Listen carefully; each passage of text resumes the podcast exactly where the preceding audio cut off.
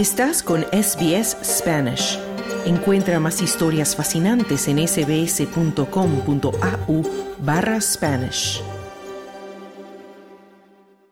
Estados Unidos pretende convencer a nueve países latinoamericanos de que donen a Ucrania material militar de fabricación rusa y se ofreció a reemplazar este arsenal con armamento estadounidense. Así lo dijo la jefa del Comando Sur de los Estados Unidos, la generala Laura Richardson, en una reunión del Grupo del Atlántico Norte. Aunque la generala Richardson se negó a nombrarlos a todos en el Foro sobre la Seguridad en las Américas, dijo que países de la región tienen importantes arsenales de armamento soviético o de fabricación rusa y que se estaba trabajando para que lo donen a Ucrania o a la causa en curso. Esta es la traducción del Diario Público de México. Si hablo de nuestro adversario número dos en la región, Rusia, me refiero obviamente a las relaciones de Cuba, Venezuela, Nicaragua. Hay otros seis países. En total son nueve países que tienen armamento ruso.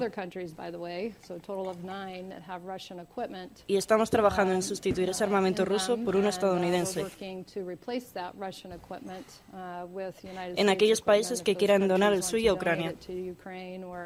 Aparte de Venezuela, Cuba y Nicaragua, otros países como México, Perú, Argentina, Colombia, Brasil y Uruguay también han comprado armamento ruso de acuerdo a un informe del Centro de Estudios Estratégicos e Internacionales, un tanque de pensamiento con sede en Washington. El presidente de Colombia, Gustavo Petro, confirmó en conferencia de prensa que Estados Unidos le ha solicitado el armamento ruso, pero que no lo entregará. Colombia, en los años que han pasado, no en mi gobierno, compró material de guerra ruso, helicópteros, etcétera, para sus propios fines al interior del país. Eh, ese, ese material está ahí. Y en alguna conversación con la señora Richardson y otras personas de Estados Unidos, ellos me pidieron que, para solucionar el problema de nuestra incapacidad de, de sostener esos elementos activos, se los entregásemos y ellos se los llevaban a Ucrania. Yo le dije que nuestra constitución tiene como orden en el terreno internacional la paz. Y así quedara eso como chatarra en Colombia, no entregábamos las armas rusas para que se llevaran eso a Ucrania a seguir una guerra. Diversas fuerzas armadas de la región poseen en dotación diverso equipamiento militar de procedencia rusa. Entre estos se listan principalmente helicópteros de transporte en Argentina, Perú, Ecuador y Colombia, al igual que de ataque como sucede con la Fuerza Aérea de Brasil, encontrándose también en algunos países vehículos blindados de transporte y tanques. En agosto de 2021, Rusia reiteró su apoyo al régimen del venezolano Nicolás Maduro mediante un nuevo acuerdo de cooperación militar entre ambos países. Aunque ni Rusia ni Venezuela dieron detalles sobre el tipo de armamento que incluye el convenio, el canciller Sergei Lavrov se refirió a esa cooperación según la traducción de La Voz de América.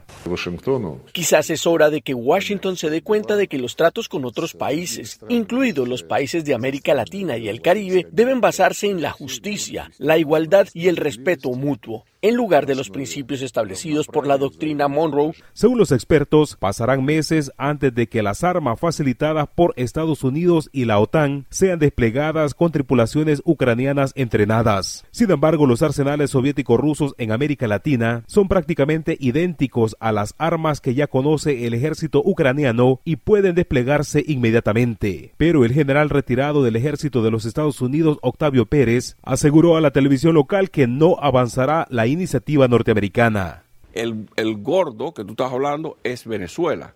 Ahí donde tú estás hablando de 92 tanques de 72, Venezuela no los va a entregar. Nicaragua acaba de conseguir 20 tanques T-72. Cuba no tiene ni un tanque T-72. Tú, Cuba se estancó en la guerra de Angola y lo que tiene son T-62 que están en lo que llamamos las tetas de Managua allá, que se están pudriendo. Nadie quiere un T-62 en Europa mientras el presidente de Brasil, Luis Ignacio Lula da Silva, rechazó una solicitud del gobierno alemán para que enviara munición de carros de combate a Ucrania. La decisión se tomó durante un encuentro del Partido de los Trabajadores con altos mandos de las Fuerzas Armadas brasileñas. También el presidente de Argentina, Alberto Fernández, recalcó que su gobierno abogará por todos los medios para impulsar negociaciones de paz entre Rusia y Ucrania. Argentina y América Latina no, va, no está pensando en, en mandar armamentos ni a, ni a Ucrania ni a ningún otro lugar en conflicto. Durante meses, el presidente de México, Andrés Manuel López Obrador, ha rechazado la guerra de Rusia en Ucrania y ha dicho que la postura de su gobierno es rechazar y condenar cualquier invasión. Nosotros no, no mandamos armas a ningún lado. Nosotros somos pacifistas. Por su parte, el presidente ucraniano Volodymyr Zelensky pidió a sus aliados occidentales que agilicen la entrega de armamento prometido y el entrenamiento de las tropas, mientras el gobierno de Rusia ha destacado que la entrega de armamento a Ucrania tiene consecuencias impredecibles, a lo que añade que la escalada del conflicto es el camino más peligroso. Para Radio SBS informó Wilfredo Salamanca. ¿Quieres escuchar más historias como esta? Descárgatelas en Apple Podcasts, Google Podcasts, Spotify o en tu plataforma de podcast favorita.